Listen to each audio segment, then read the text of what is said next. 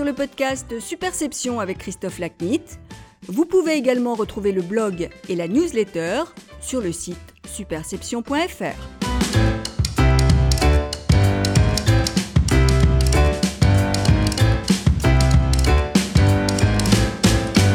Bonjour, je suis ravi de vous retrouver pour ce nouvel épisode du podcast Superception. Aujourd'hui, mon invité est Jean-Christophe Thomas. Après une première carrière dans le marketing numérique, Jean-Christophe est désormais hypnothérapeute. Je connais Jean-Christophe depuis un peu plus de 10 ans, nous avons travaillé ensemble chez Microsoft, et j'ai toujours apprécié son humanité et son sens de l'autre, deux qualités qu'il valorise certainement dans son activité thérapeutique. Dans notre conversation, nous abordons l'hypnose et l'hypnothérapie sous un angle pédagogique afin de vous faire découvrir des pratiques de plus en plus populaires. Jean-Christophe, bonjour.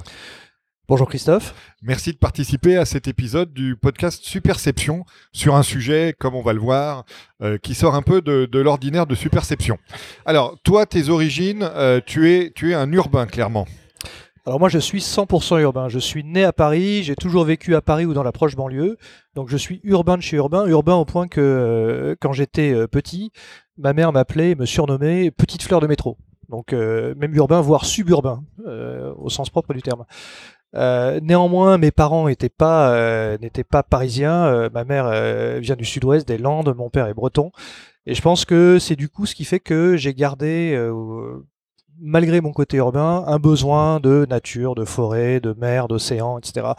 quelque chose qui fait que j'ai quand même conservé une racine provinciale, naturelle, très forte de cette enfance urbaine, comment euh, s'est construit ton parcours qui t'a amené à faire des, études d'ingénieur? Alors, j'étais un garçon, euh, comme on dit, euh, comme on disait, polyvalent. Donc, j'étais plutôt bon élève, très bon élève, à peu près bon en tout.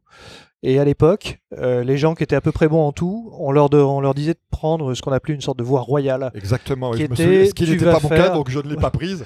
Tu vas faire euh, des études scientifiques, donc euh, voilà, prépa, et puis tu vas faire une école d'ingénieur, et puis tu vas. Donc c'est ce que j'ai fait. j'ai fait une école d'ingénieur, Télécom Paris. J'ai complété ça par un DEA d'économie pour avoir un peu plus de, de perspective. Et j'ai suivi la voie qui était la voie classique à l'époque pour les, pour les bons élèves, qui était le conseil. Et donc j'ai démarré ma carrière en faisant du conseil en organisation et système d'information dans une boîte qui s'appelait Orga Consultant. Voilà. Et là, tu as travaillé avec secteur public, banque, compagnie d'assurance. Et administration pénitentiaire. Ah oui, encore mieux. Oui, oui, oui. C'était euh, très, très, très intéressant. Intellectuellement très intéressant. Créativement, peut-être un peu moins pour moi en tout cas. alors, attends, raconte-moi cet épisode d'administration pénitentiaire. Sur quoi tu les as conseillés? Alors, on intervenait dans les directions régionales pour euh, réorganiser les directions régionales. Voilà. Euh, la réalité, c'est que euh, je pense qu'on était plutôt sur une fin de budget et que l'idée était plus de cramer du budget que, de réorganiser les directions régionales. Et je pense que le rapport a fini quelque part dans un placard. En tout cas, si j'en juge par le, les problèmes qu'a l'administration pénitentiaire aujourd'hui, euh, je pense qu'il y a beaucoup de rapports qui finissent dans des placards, malheureusement. Bon, et donc l'insuffisance créative de ton travail t'a amené à créer une des premières agences web de France. Exactement, c'est la première rupture en fait. Il y a plusieurs ruptures euh, dans, mon parcours professionnel. La première, c'est la découverte d'Internet. Euh, donc ça, c'est 94. Euh, un de mes collègues au cabinet de conseil me dit écoute, il y a un truc qu'il faut que tu découvres, c'est génial. Et il me met devant un écran tout gris avec une pauvre petite vidéo de Madonna minuscule, très moche. Il me dit c'est le truc est génial. J'ai douté un peu au début, puis il m'a fait lire pas mal de choses. J'ai regardé pas mal de, je me suis documenté et je me suis rendu compte que là il y avait un truc qui était juste exceptionnel, qui était potentiellement euh, nouveau à tout point de vue. C'est-à-dire que c'était nouveau euh, d'un point de vue euh, social. Il y avait une sorte de, de, mouvement de solidarité. il y avait tout ce qui était la concrétisation de ce qu'on appelait le village global, euh, qui était en train de se faire. Moi, je trouvais ça fascinant. D'un point de vue créatif, c'était génial parce qu'on était sur un terrain vierge, donc il fallait toujours trouver de nouveaux moyens de s'exprimer. Euh, ça, c'était euh, aussi quelque chose de fabuleux. D'un point de vue politique aussi, il y avait tout un mouvement libertaire autour de ce développement d'Internet, d'un point de vue technologique évidemment, et puis d'un point de vue économique, parce que il y a quand même tout un tas de gens qui disaient mais comment est-ce qu'on va faire de l'argent avec ce machin-là? Donc, euh, bah, avec ce collègue, on s'est dit, on peut pas rater ça. Et on s'est dit, bah, le meilleur moyen, c'est peut-être de créer une activité. on a lancé une boîte qui s'appelait Quelm et qui était une web agency qui en même temps éditait, qui a édité le premier magazine internet. Et puis on a fait de la radio, on a écrit des articles, on a créé des cybercafés éphémères. Enfin, on s'est lancé là-dedans à corps perdu pendant euh, pendant deux ans. Rappelle-moi, c'est quelle année ça? Ça, c'était 94. Ah oui, 94, c'est très très tôt. Alors 94, euh, voilà, moi j'ai coutume de dire que euh, en 94, il y avait plus de gens qui travaillaient dans Internet que de gens qui consultaient Internet. Voilà. alors attends, une, question évidemment qui s'impose. Euh, comment se prend cette première rupture et ce premier virage vers l'entrepreneuriat?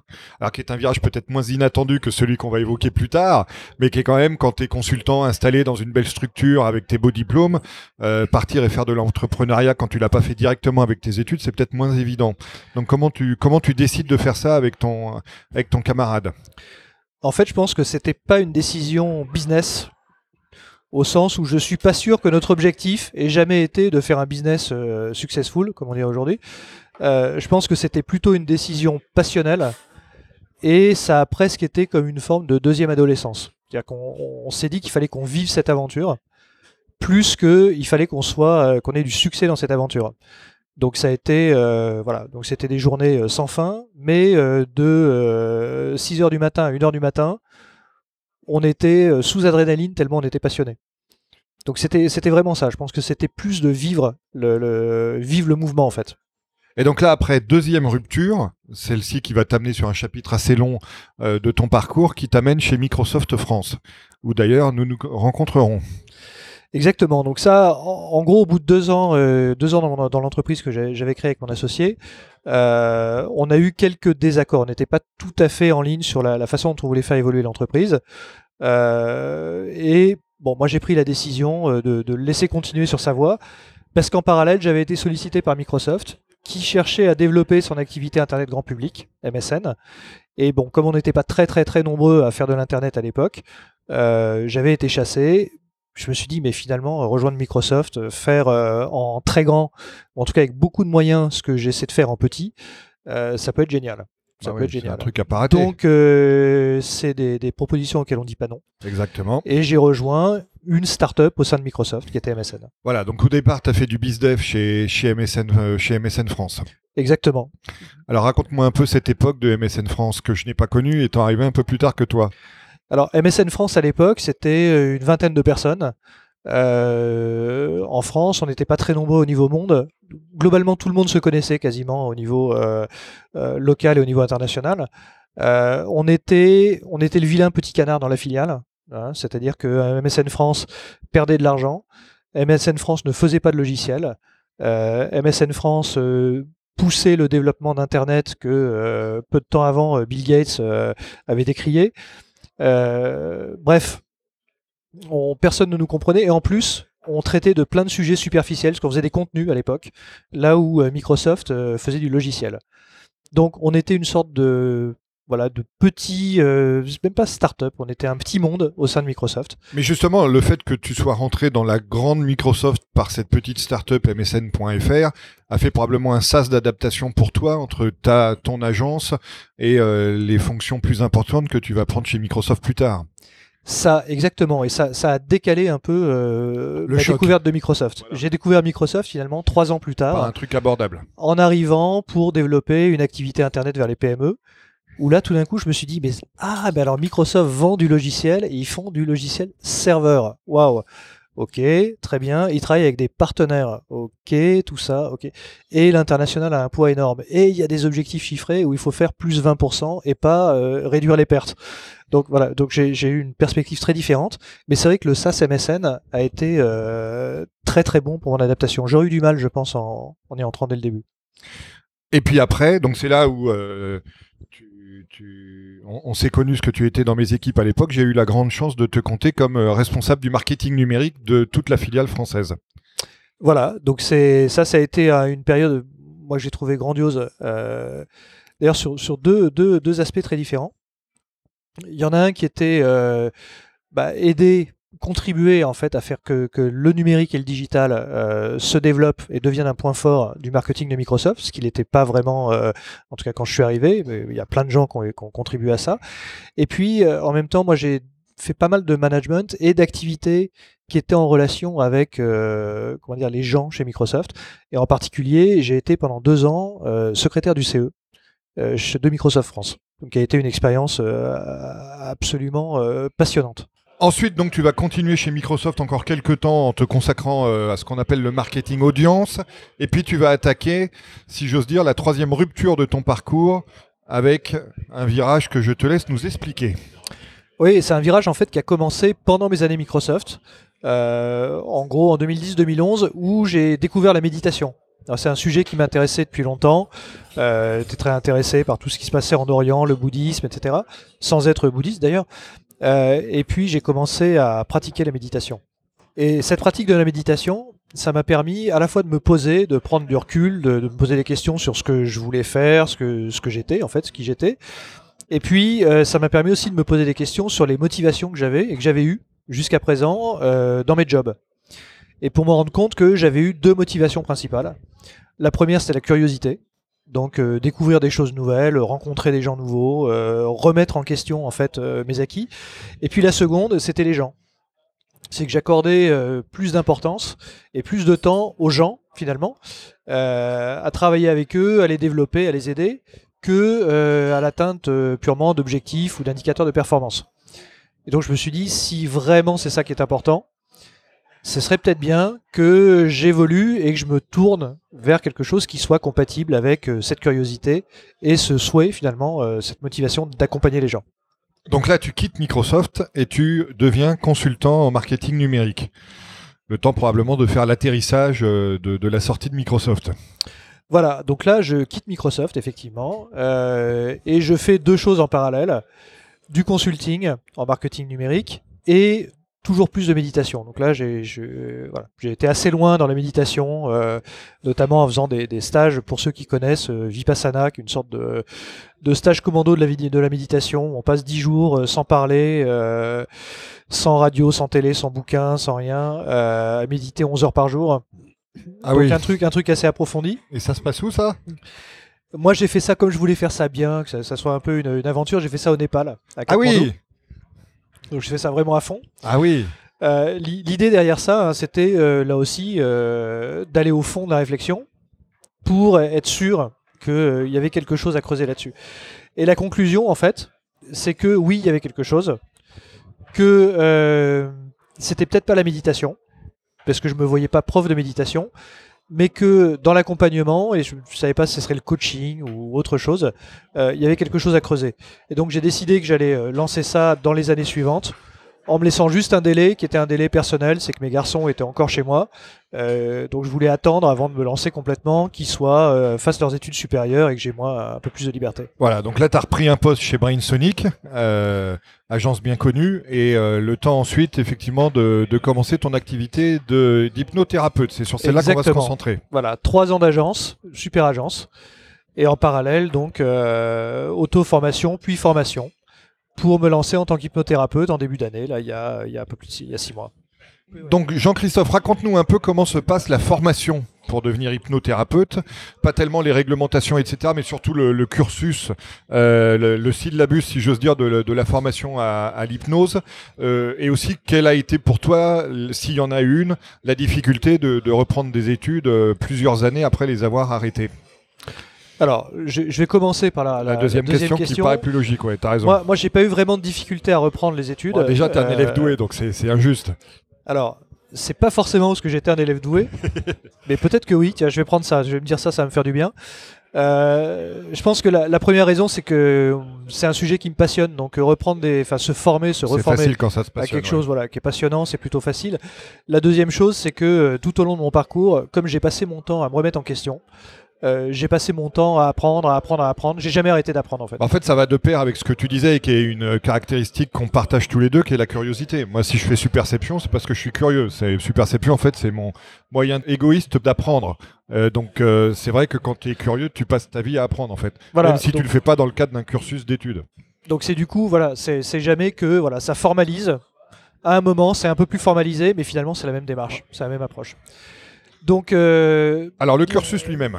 alors, le cursus lui-même, il faut savoir que dans les, les formations d'hypnose, il y a un peu de tout. Il y a euh, des formations ou des écoles qui sont euh, des formations très courtes. Voilà, très courtes. Je vais mettre euh, trois petits points derrière. des formations, c'est des stages quasi. Voilà, c'est li- limite trop court. Ensuite, euh, les, les écoles principales de formation euh, d'hypnose en France. Donc, il y en a deux qui sont assez connues. Il y a une qui s'appelle l'Institut français d'hypnose ericksonienne et humaniste, qui est l'école que j'ai faite. Une autre s'appelle l'Arche. Euh, ces deux écoles ont des formations qu'elles ont standardisées, qui sont alignées à peu près sur le même cursus, qui correspond en formation de ba- base à à peu près euh, 200 heures de formation, vraiment pour la formation de base. 50% de formation théorique, pour comprendre les mécanismes et euh, les techniques en fait qui sont liées à l'hypnose et 50% de formation pratique, c'est-à-dire que l'idée c'est à la fois de faire et euh, de recevoir finalement et d'être soi-même hypnotisé pour comprendre ce qui se passe quand, euh, quand on fait la, thérapie. Donc euh, ça se fait sur des modules qui sont des modules de, en général d'une semaine, qui sont répartis parce qu'il y a quand même pas mal de boulot à faire entre. Et les formations, alors un, un cycle de base, ça se fait sur en général euh, 3 à 6 mois. Un cycle complet, à l'IFHE, un cycle complet, ça va jusqu'à 500-600 heures de formation. Donc c'est une formation qu'on peut faire euh, à peu près sur un an, un, petit peu plus, un an et demi, que euh, beaucoup de gens font sur plusieurs années en fait. Euh, Donc tout, tout dépend, c'est vraiment, un- choix personnel. La chose qui est importante pour moi en fait, hein, je pense surtout que ce, sont des formations qui sont extrêmement structurées, extrêmement complètes et qui permettent d'aborder à la fois donc les points techniques, les points pratiques, mais aussi euh, d'aller euh, d'aller travailler sur de la psychopathologie et des points de spécialisation, puisque on peut aller travailler sur euh, des problématiques de poids, de tabac, euh, Dont on travail va avec parler l'enfant, tout à etc. l'heure. Deuxième question, euh, sur, pour rester sur les, sur les basiques. Euh, Explique-nous, s'il te plaît, comment fonctionne l'hypnose et ce qui se passe un peu dans le cerveau de la personne qui est hypnotisée. Alors pour comprendre, pour comprendre l'hypnose, euh, il faut imaginer que notre esprit, alors c'est une approche très illustrée, hein, très simplifiée, notre esprit est un peu divisé en deux. Il y a une partie consciente, une partie inconsciente. La partie inconsciente, euh, qui représente en fait 95% de notre activité, c'est elle qui pilote quasiment tout. Elle pilote le corps, elle pilote le système immunitaire, la respiration, euh, le flux sanguin, le- le rythme cardiaque, mais elle pilote aussi les émotions. C'est-à-dire que si moi j'ai peur des araignées, la réalité c'est que quand je vois une araignée, l'émotion surgit, la peur surgit, avant même d'avoir compris que j'ai vu une araignée. Donc avant même que ce soit conscient. Et puis il y a une partie consciente, et la partie consciente, elle, elle s'occupe plutôt de tout ce qui est euh, rationnel, logique. Et pour caricaturer, je dirais que c'est elle qui fait l'analyse à froid. Incidemment, c'est pour ça qu'on peut parfois avoir peur a posteriori, parce que notre, notre, notre esprit inconscient a réalisé la peur, on a eu euh, éventuellement la boule au ventre parce qu'on a peur d'avoir eu un accident, etc. Et en fait, on a peur a posteriori de ce qu'on a compris plus tard que ce que comprenait no- notre inconscient. Et Exactement. Et, et autre exemple que je prends toujours pour expliquer le, le, le conscient et l'inconscient, c'est le- c'est l'exemple du toucher. Notre esprit conscient, il se concentre sur ce qui est utile ou ce qui est inhabituel.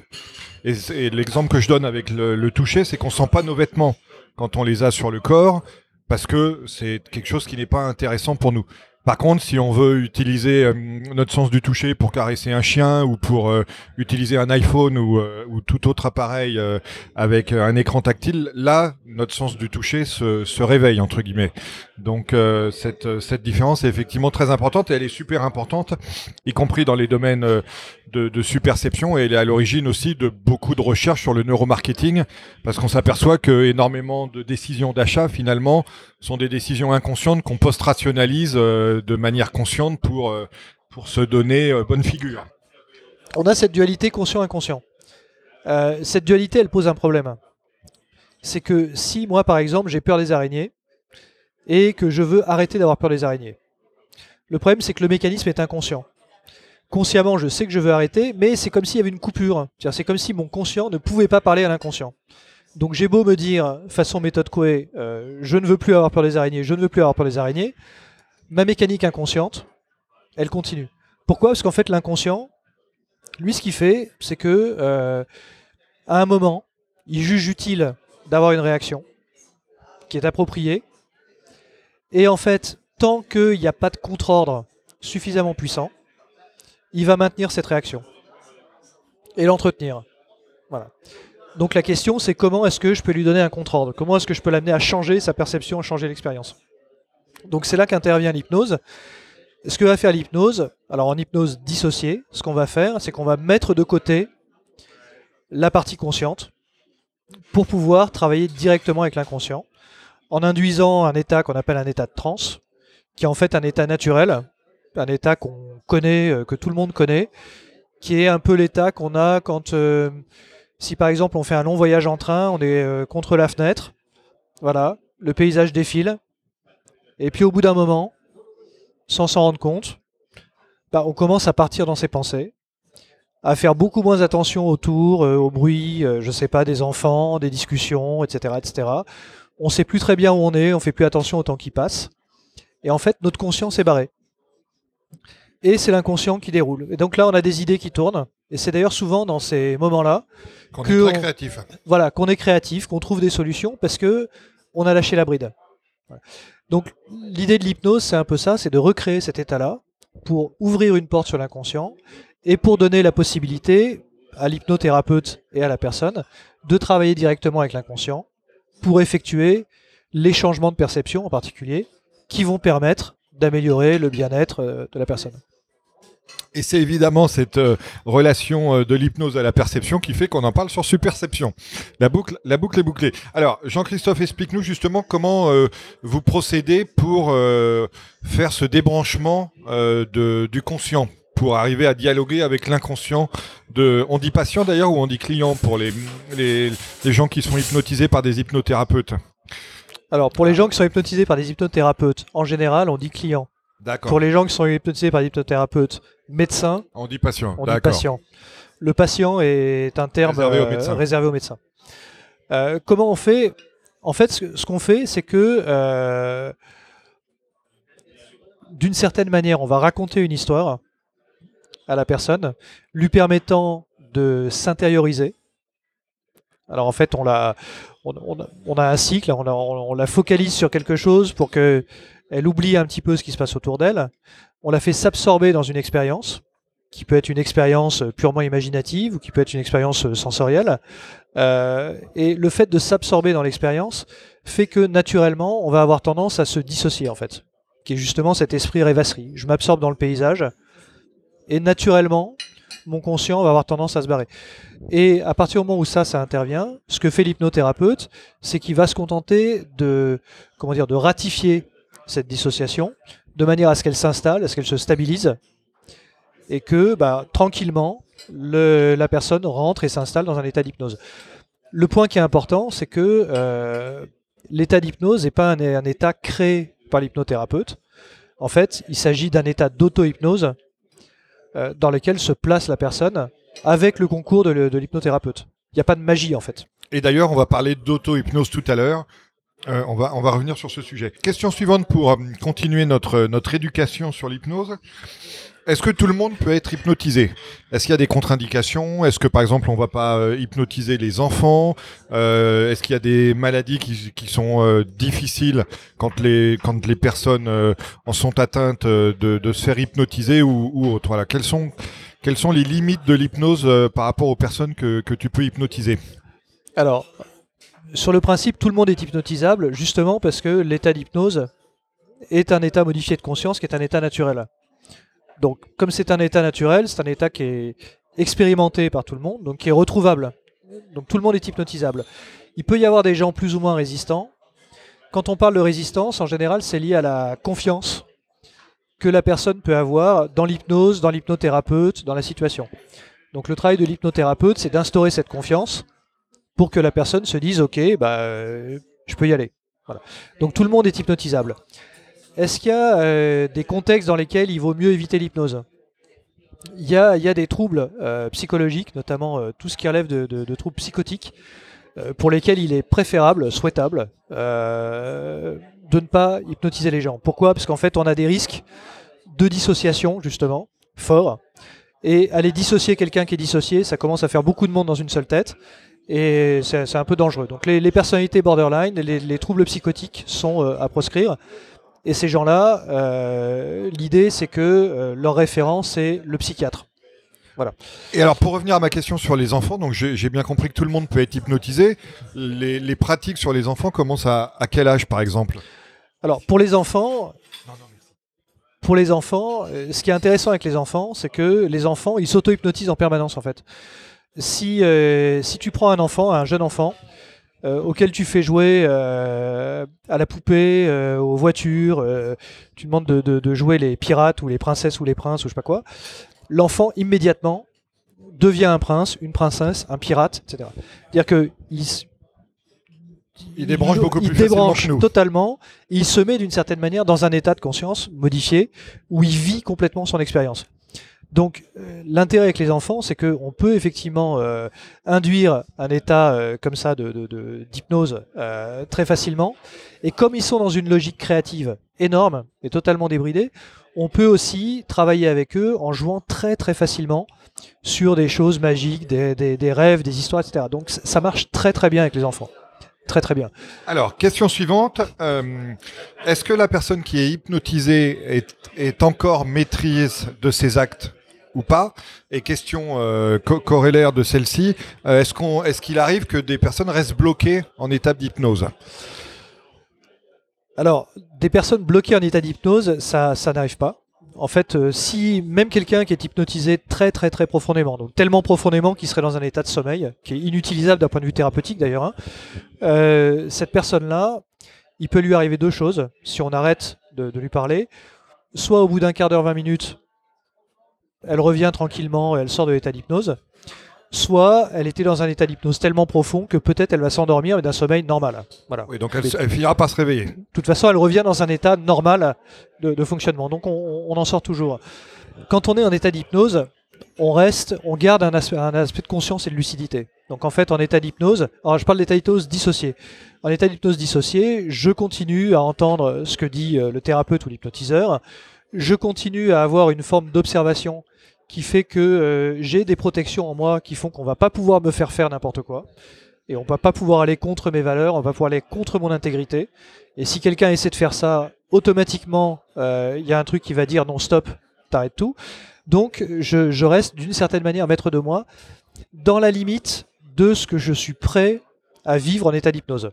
Alors, Jean-Christophe, euh, une petite incise, il faut que tu expliques à nos, auditeurs bien-aimés la différence entre hypnose dissociée et hypnose associée, parce que tu as, mentionné deux fois la notion d'hypnose dissociée. Donc, juste pour que tout le monde soit sur la, même longueur d'onde, euh, si tu peux donner cette explication, s'il te plaît. Le principe de l'hypnose associée et l'hypnose dissociée. L'hypnose dissociée correspond à écarter temporairement la partie consciente pour ouvrir une porte sur l'inconscient. C'est celle Donc, dont dans on une parle hypnose- depuis le début. Voilà, dans une hypnose dissociée, du coup, il y a une légère perte de conscience euh, et des gens qui ont l'air de somnoler un peu, plus ou moins. euh, voilà. Donc c'est ce qu'on voit la plupart du temps et c'est ce qu'on voit dans les spectacles. L'hypnose associée, c'est un peu différent. Euh, L'idée, c'est plutôt d'aller dans un état de conscience augmenté. Alors, je vais faire un parallèle que les puristes n'app- n'a- n'a- n'apprécieront pas, mais qui, qui, moi, me, me plaît bien. C'est un peu comme en méditation. En méditation, on peut faire de l'observation de son corps, purement. Et là, on serait dans une forme de dissociation, c'est-à-dire qu'on va se, couper un peu du monde extérieur. Ou ce qu'on peut faire, c'est euh, prendre en compte tout ce qu'il y a autour de nous et tout ce qu'il y a autour de nous, tout ce qu'il y a autour de nous, jusqu'à prendre en compte, euh, j'en sais rien, les étoiles, l'univers, etc. Donc là, on est dans un état d'augmentation de conscience. L'hypnose associée, c'est ça, c'est un état d'augmentation de conscience qui fait qu'on on se place un peu au-dessus de ce qu'on est. La grande différence entre les deux, c'est que euh, dans une, euh, une hypnose associée, en fait, la personne qui est hypnotisée est 100% aux commandes.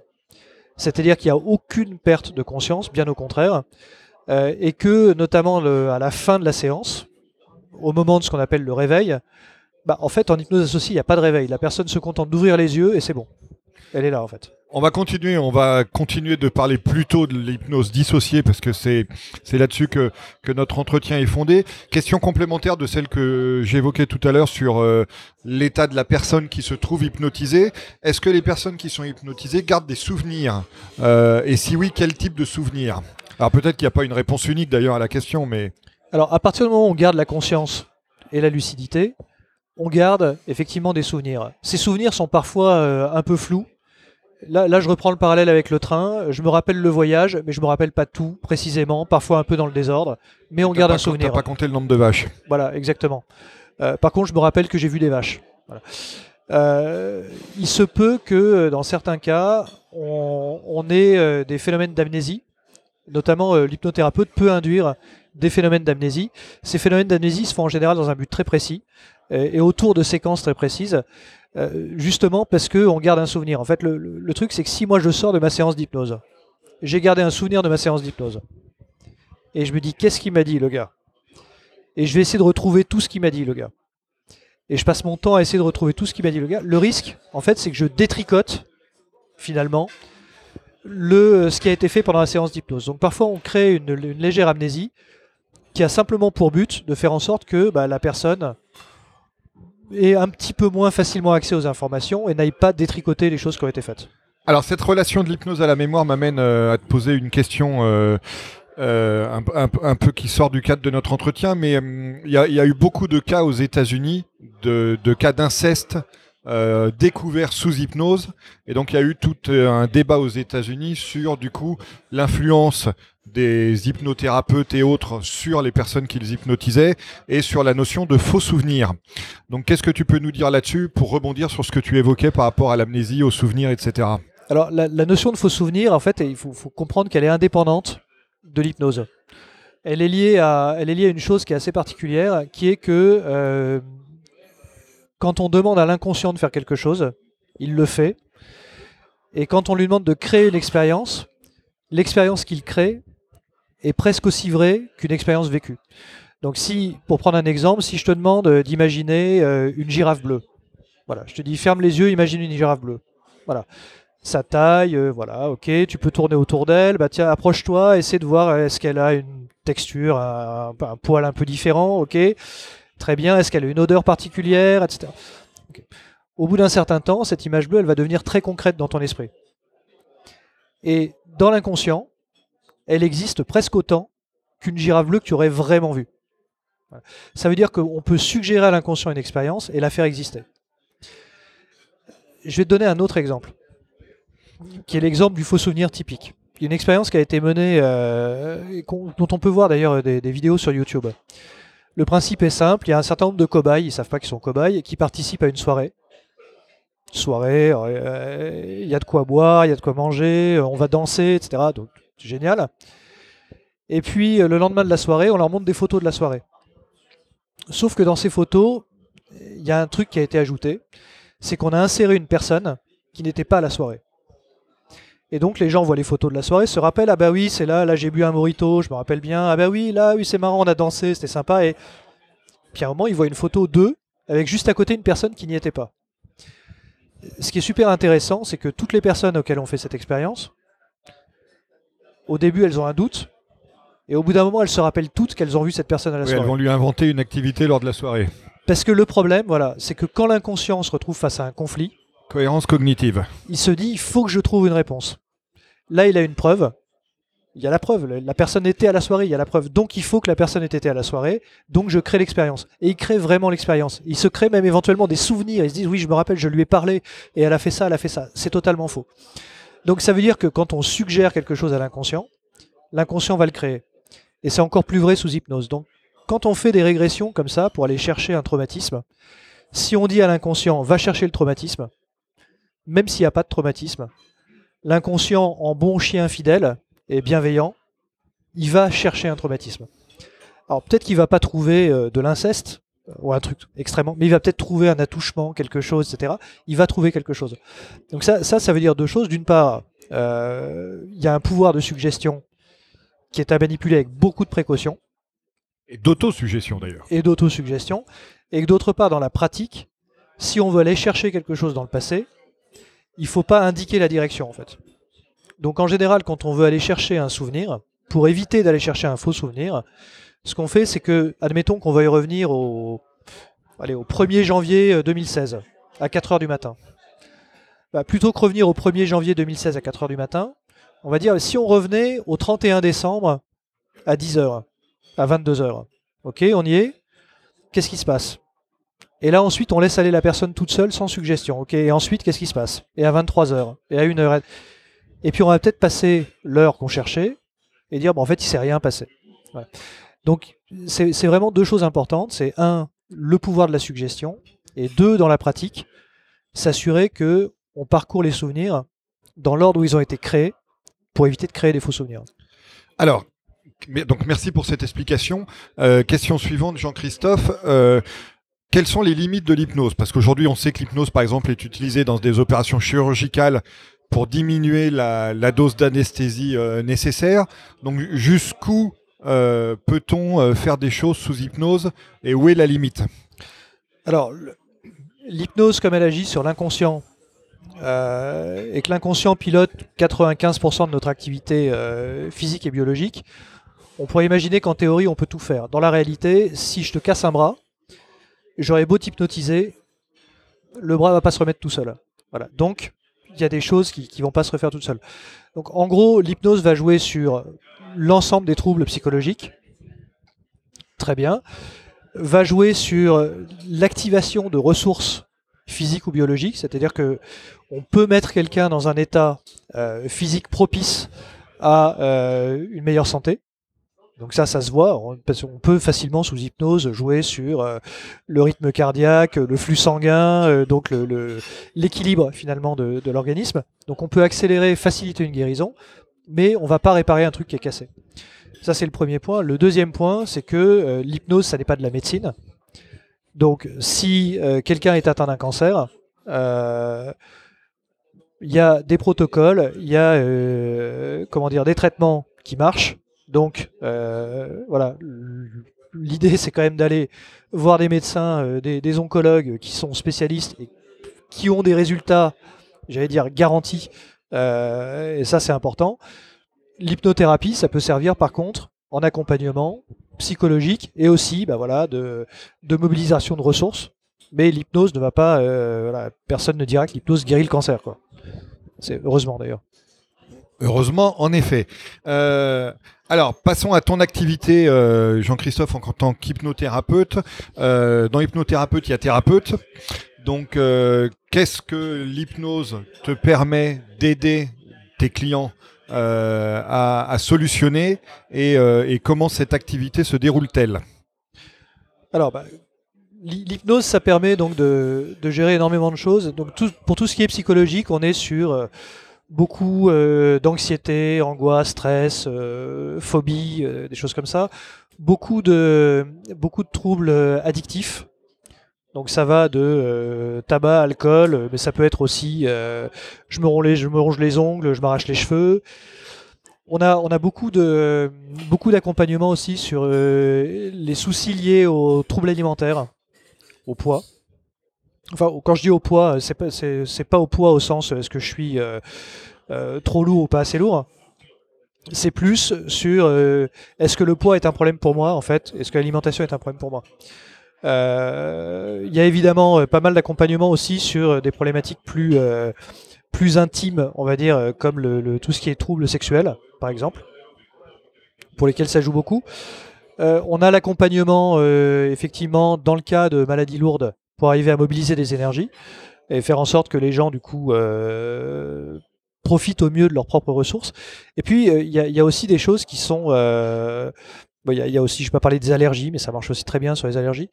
Il y a aussi des choses qui sont plus quotidiennes et, et, très utiles dans tout ce qui est bien-être et coaching pour accompagner les gens, en fait, là aussi, à mobiliser des ressources qu'ils n'ont pas l'habitude de mobiliser pour atteindre des objectifs qu'ils n'ont pas l'habitude d'atteindre. Donc euh, ça peut être, euh, je change de job. Avant j'avais une équipe de 3 personnes, maintenant je suis responsable de 200 personnes. Il faut que je fasse des réunions avec 200 personnes. Je flippe. Bah, ça peut se résoudre.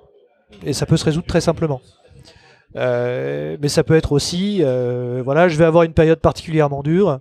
parce que j'ai des échéances, des examens, des choses, etc. Bah, comment est-ce que je peux arriver à passer ça? Bah, arriver à mobiliser ses ressources, arriver à se calmer, à bien affronter la situation, ça peut très bien se faire par l'hypnose. Donc on voit en fait que, l'hypnose répond à, beaucoup de problématiques différentes. Euh, parlons maintenant un peu de, ton expérience à toi. La question évidemment qui est évidente, c'est comment on gère sa première ou ses deux trois premières séances d'hypnose avec ses premiers clients? Parce que là, je suppose que la confiance que tu dégages en toi est très importante du côté euh, de la perception du client par rapport à la, pratique qu'il va entreprendre avec toi. Et je suppose aussi que sur les trois ou quatre ou cinq ou dix, je sais pas, premières séances, cette confiance peut pas être non plus à, son maximum. Alors effectivement, pour, pour la, première, euh, moi j'ai un très très clair souvenir de ma première séance euh, dans laquelle j'ai ramé. J'ai ramé, je pense que j'avais pas pris les conditions les plus faciles.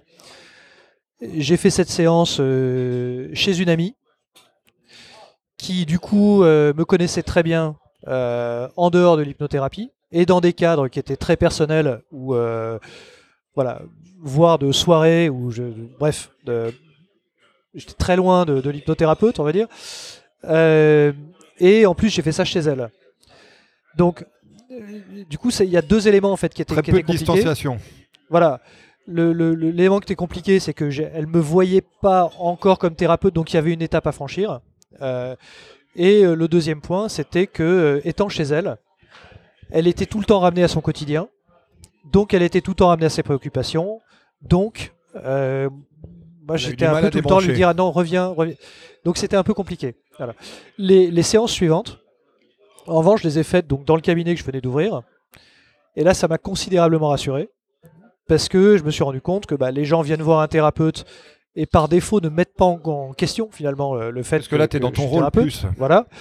Euh, que du coup, moi-même étant dans un cadre qui est mon cadre professionnel, j'étais beaucoup plus à l'aise, puisque c'est un cadre en plus dans lequel je me sens à l'aise. Euh, et puis il y a- il y, a aussi une chose, c'est que euh, quand on est en, quand on fait de l'hypnothérapie, en fait, le, le fonctionnement euh, clé, c'est ce qu'on appelle le tri sur l'autre. C'est-à-dire que ce qui est important, c'est pas ce qu'on pense soi, c'est le cadre de référence de la personne qu'on a en face de nous, son mode de fonctionnement, ses réactions, etc., etc.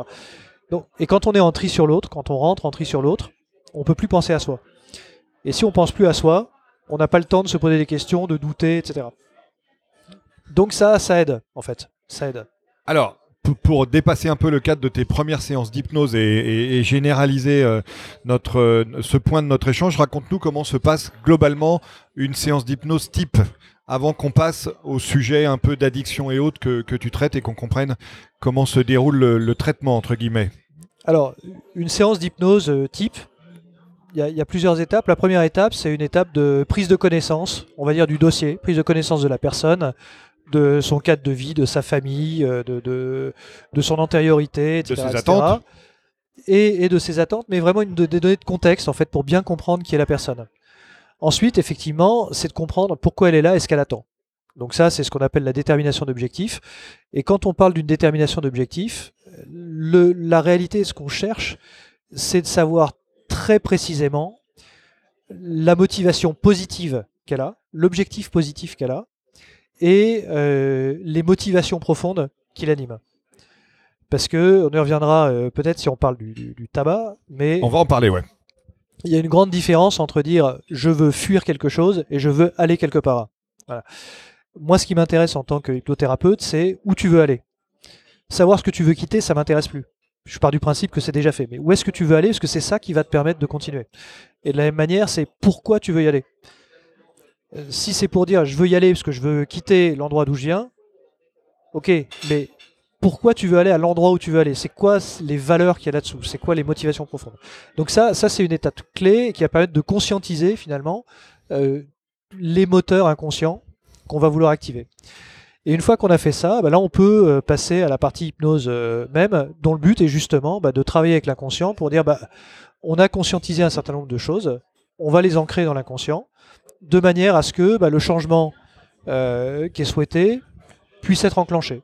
Donc là, ce qu'on fait en fait quand on fait ça, c'est qu'on crée un changement de perception, on fait un, ou un recadrage ou des choses comme ça, qui font que bah, on va dire on, soit on va euh, huiler un petit peu plus un engrenage euh, qui était un peu grippé, soit on met un petit caillou dans un engrenage qui tournait un peu trop vite, et puis bah là on a induit un changement, et ce changement, par effet domino finalement, va mettre en place l'ensemble des changements qui vont euh, mener à l'objectif de la personne.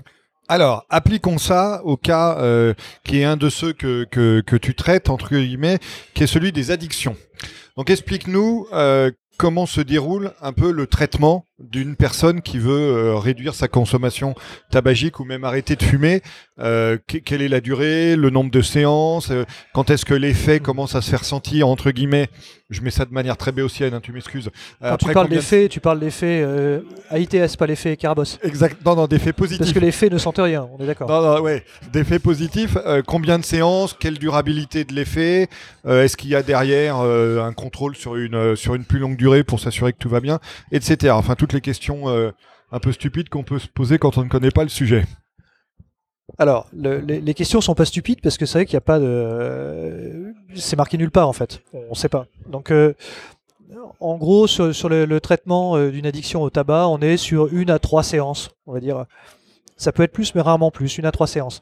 Ce qui est, ce qui est étonnant, excuse-moi de t'interrompre Jean-Christophe, parce que ça fait passer du coup le truc quasiment pour, pour miraculeux ou magique, de dire en trois séances, euh, tu, tu, Ouais. tu permets à une personne que tu ne guéris pas, mais que tu accompagnes pour qu'elle fasse elle-même le chemin d'arrêter de fumer, alors que probablement euh, des gens qui nous écoutent peuvent avoir essayé toutes les méthodes sur plusieurs années. Oui, ce qu'il y a, c'est qu'ils ont essayé consciemment des méthodes Mais ils n'ont pas traité l'inconscient. voilà, sur un, un dispositif inconscient et euh, ils ont essayé ces méthodes parfois sans comprendre les raisons qu'avait leur inconscient d'avancer. Donc c'est là où intervient quand on fait euh, ce travail sur, le, sur les addictions, par exemple sur le tabac. Le premier travail, c'est de comprendre pourquoi, euh, dans quel, pourquoi les gens fument, on va dire. Quelles sont leurs motivations, ce qu'est- qu'est-ce qu'ils recherchent, et du coup, pourquoi ils veulent arrêter de fumer. Donc, ok, vous voulez arrêter de fumer, qu'est-ce que vous allez gagner en fait? Vous allez où? C'est quoi votre vie de non-fumeur? C'est parce que faut bien comprendre que si mon objectif c'est d'arrêter de fumer, quand je suis fumeur, à chaque fois que j'écrase ma cigarette, j'ai réalisé mon objectif. Voilà. Donc j'ai arrêté de fumer. Donc maintenant je peux reprendre. Oui, je crois qu'il y a une citation, je sais plus si c'est. euh, Il y, a- il y a un comique qui avait fait une citation là-dessus, ouais, qu'il arrivait à arrêter de fumer dix fois par jour. Voilà. Donc moi, j'ai un exemple comme ça euh, qui était assez drôle euh, d'une personne qui m'a dit euh, oui j'ai arrêté de fumer et mais j'ai repris. Je lui dis d'accord. T'as arrêté de fumer combien de temps? J'ai arrêté 4 mois. Je dis donc t'as vraiment arrêté de fumer 4 mois c'est bon normalement. Oui mais j'ai repris. Je dis ok. Donc on a repris un peu l'historique et en fait cette personne voulait arrêter de fumer parce que euh, y avait une échéance où elle voulait arriver à- sans fumer. Donc elle s'est dit il faut que j'arrête de fumer pour le mariage de machin et machin. Elle a arrêté de fumer, le mariage est passé, le lendemain elle fumait. Oui, elle avait sauté sa limite. Mais oui, l'objectif était atteint, donc l'inconscient s'est dit maintenant je peux reprendre, c'est bon, j'ai fait mon job. Donc l'idée c'est de se dire quel est l'objectif, quel est l'objectif à long terme, et quelles sont les valeurs profondes qui vont sous-tendre cet objectif à long terme. Ça peut être des valeurs familiales, ça peut être parce que euh, j'ai des gamins et je veux euh, en profiter qu'ils profitent de moi pendant euh, très longtemps, ça peut, être, ça peut être plein de choses. Mais si on n'a pas ça, ou si on a un mauvais objectif, un objectif court terme, il y a un risque de reprise. Donc ça, c'est une première étape qui est très importante. Ensuite, il y a la partie euh, traitement hypnotique. Et là, ça dépend. euh, Il y a deux possibilités. Soit on est sur une addiction euh, qui est devenue une addiction mécanique. C'est-à-dire qu'en gros, je fume, mais ça m'apporte rien à part le fait que c'est devenu une habitude, la nicotine, etc. Auquel cas, c'est quelque chose qui peut s'arrêter très vite. C'est-à-dire qu'on va rompre la mécanique. On s'assure que l'inconscient met pas en place de compensation euh, type je me mets à manger des chips. Et en général, ça suffit. Parfois, on est sur des raisons de fumer qui sont par contre beaucoup plus profondes. Donc il y a des gens qui vont fumer parce qu'ils vont dire oui mais moi si j'ai pas ma clope en société, je, me sens comme une merde. Donc si ces gens-là, si on leur enlève la cigarette, ils vont arrêter de fumer. Ils auront de bonnes raisons, un bon objectif. Mais à chaque fois qu'ils seront en société, eh ben, ils vont se sentir comme une merde. Parce qu'ils n'auront plus, leur, euh, ils auront plus leur cigarette. Donc l'inconscient va trouver un moyen, va chercher, chercher, chercher, pour trouver un moyen de, euh, De compenser. Voilà, de compenser. Et s'il trouve un moyen, un bon moyen tout seul, tant mieux, mais il se peut qu'il trouve pas de bon moyen en fait. Donc soit ça mènera à une reprise au bout d'un moment, soit euh, ça mènera euh, par exemple à du grignotage en soirée, machin, soit je me mets à picoler trop, soit bref. Donc pour éviter ça, quand on détecte qu'il y a un sous-jacent psychologique important, c'est très important de se dire ok, on a essayé la partie mécanique, ça suffit pas, donc on va traiter, on va travailler sur le sous-jacent psychologique. Parfois, il y a des gens, on découvre qu'ils ont commencé à fumer. euh, bah, j'ai fumé, commencé à fumer après la mort de mon père. Bon, on va faire un petit travail là-dessus. Être sûr que la mort de ton père, c'est un truc qui a bien été, qui ne pose plus de soucis. Et puis à partir du moment où ce, ce- ce truc-là est fait, bah, ton inconscient a plus d'ancrage finalement, et, d'incentive. et- et donc tu pourras continuer. Donc c'est ce qui fait en fait la différence entre un traitement en une séance ou plus. C'est quel est qu'est-ce qui raccroche en fait le fumeur à la Oui, quelle est cigarette. la profondeur de Voilà. la cause Et c'est ce qu'on fait avec l'ensemble des addictions en fait. hein. C'est se dire, en première intention, on peut travailler sur le symptôme. Si ça suffit, très bien. En deuxième intention, on va effectivement creuser pour aller chercher des choses qui sont plus profondes. Euh, Jean-Christophe, on a évoqué au début de notre entretien l'auto-hypnose. Que, que tu as abordé rapidement dans, dans ta présentation euh, un peu magistrale à mes, à mes questions, en réponse à mes questions basiques. Alors, je sais que tu pratiques l'auto-hypnose. Alors, est-ce que tu peux nous expliquer, numéro un, euh, comment on arrive à, à s'auto-hypnotiser? Et numéro deux, euh, pour quel type de d'aspect ou quel type euh, de, sujet tu, l'utilises et elle peut être utilisée par d'autres personnes Parce que ça, c'est probablement encore un sujet dans, dans l'échelle des étonnements que suscite l'hypnose. Je pense que l'auto-hypnose se situe assez haut. Alors l'auto-hypnose, c'est exactement comme de l'hypnose pratiquée sur soi-même. C'est-à-dire qu'on va faire exactement la même chose que ce que ferait un hypnothérapeute à une personne. Donc on va pratiquer sur soi-même une forme d'induction. Donc on va par exemple se focaliser sur, euh, sur un point, s'absorber dans l'expérience, constater euh, les premiers signes d'apparition de, de l'état d'hypnose et se laisser entrer dans l'état d'hypnose. La particularité en fait de, de l'état d'auto-hypnose, c'est que on garde une forme d'observateur qui fait qu'on est capable de piloter ou de se donner des instructions. Donc, est-ce que ça veut dire que tu es plus en hypnose associée que dissociée? Ou tu es en dissocié avec un Alors- état particulier? Alors en fait, on est en dissocié en gardant une forme d'observation. Donc la question après, c'est qui est cet observateur? C'est un autre sujet, mais on garde une forme d'observation. Ce qui fait qu'on peut, par exemple, suivre un protocole d'hypnose euh, traditionnel, on peut le suivre et se l'appliquer à soi. Alors, quelle est la réponse à la question que tu te posais toi-même? Quel est, quel est cet observateur? Alors, la, la réponse, c'est qu'il y a autre chose que le conscient et l'inconscient, en fait. D'accord. Voilà. Donc, il y a un troisième C'est état. qu'il y a un troisième état euh, qui est quelque chose euh, d'un peu euh, au-dessus, d'un peu englobant, euh, qui fait que, euh, alors, on pourrait dire par exemple, pourquoi on se souvient de ses rêves, alors que normalement quand on rêve, on dort, et quand on se réveille, on est conscient, et que le rêve est inconscient. Donc c'est quoi le troisième truc qui fait qu'on se souvient? Alors, D'accord. Est-ce que c'est la même chose? Je sais pas, mais en tout cas, il y a un troisième truc qui fait que, euh, voilà. Mais est-ce que par exemple, si euh, tu si admettons que, que tu fumes et que tu veuilles arrêter de fumer, est-ce que tu pourrais euh, t'accompagner dans cet euh, exercice et ce, ce parcours de d'arrêter de fumer en auto-hypnose? Est-ce que ça fait partie des choses possibles? Alors sur le principe, tout à fait, oui. Sur le principe, tout à fait.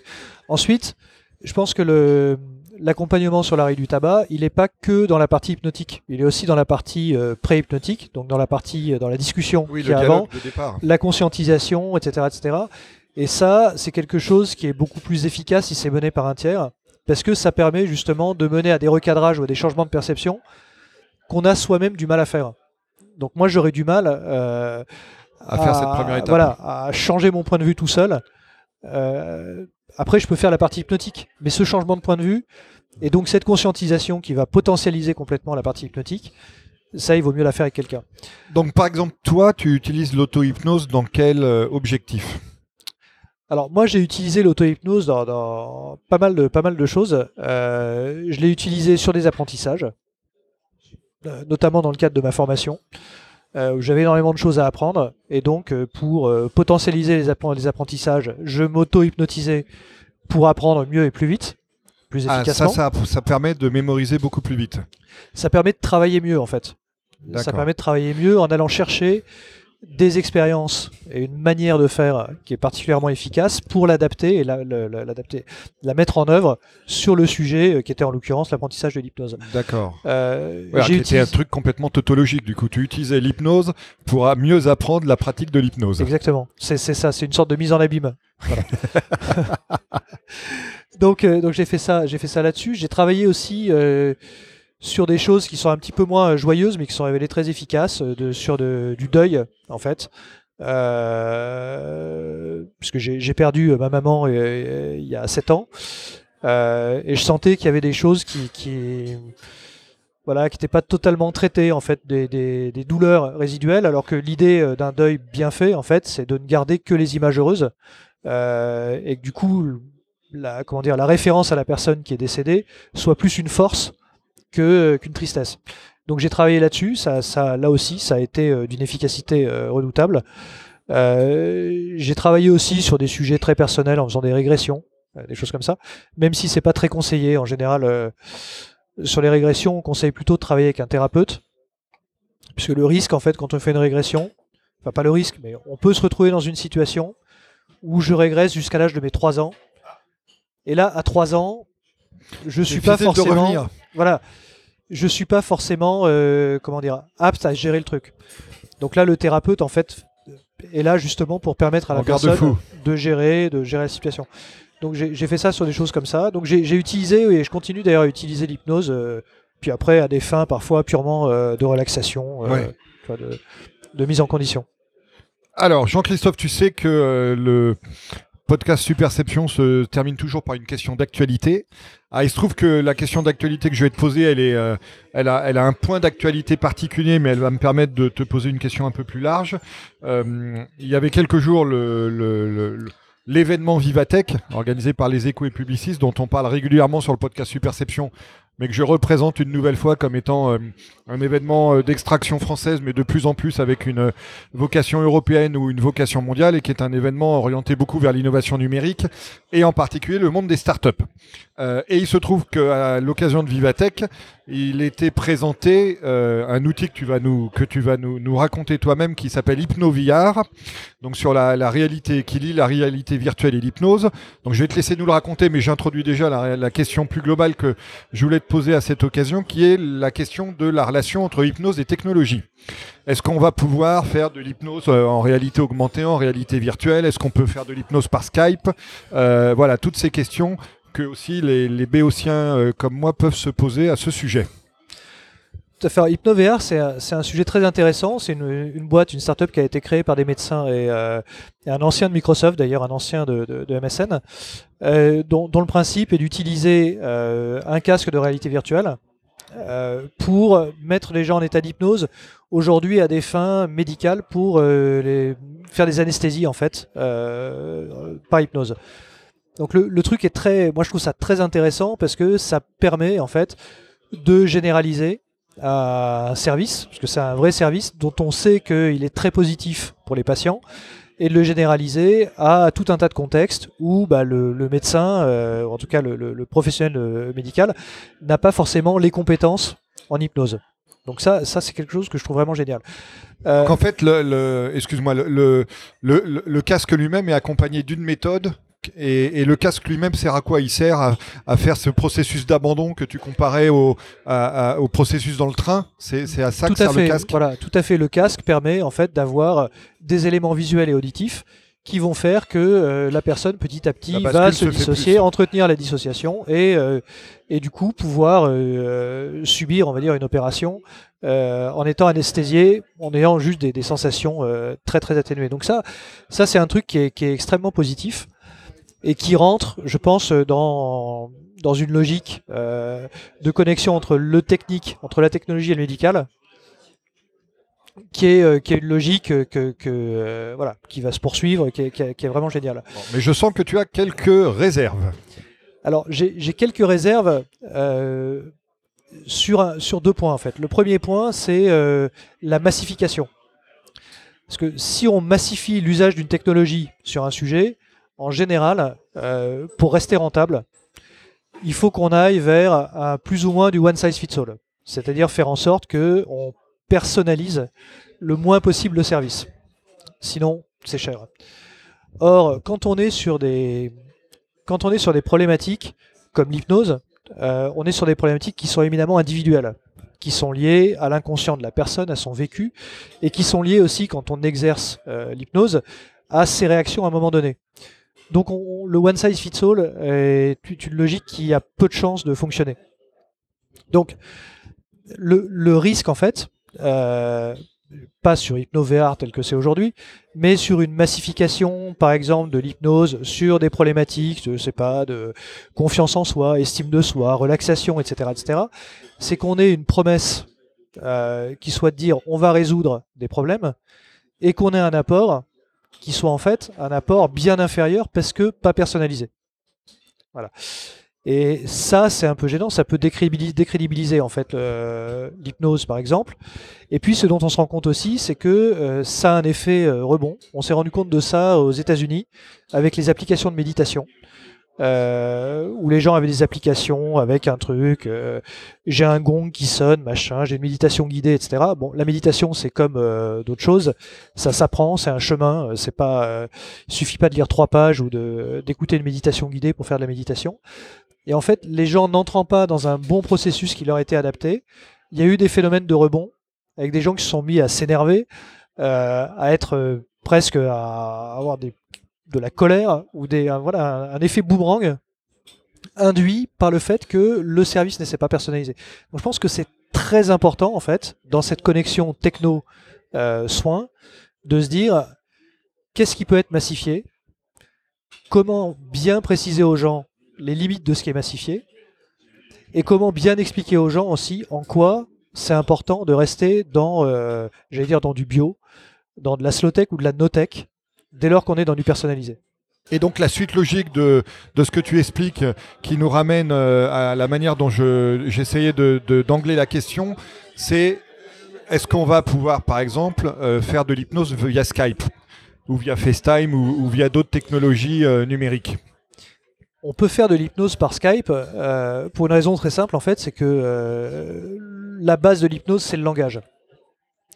Donc on peut, à partir du moment où Skype fait passer le son, ou FaceTime ou Donc on peut le faire au téléphone On pourrait le faire au téléphone. la difficulté, c'est que pour, pour vérifier que la personne entre en état d'hypnose et pour accélérer l'entrée dans l'état d'hypnose, on fait ce qu'on appelle de la calibration. C'est-à-dire qu'en fait, on surveille tout un tas de comportements euh, non verbaux de la personne, de manière à les ratifier et à vérifier qu'elle progresse petit à petit dans l'état d'hypnose quand on fait une mise en hypnose sous Skype, on a une vue de la personne qui est très réduite.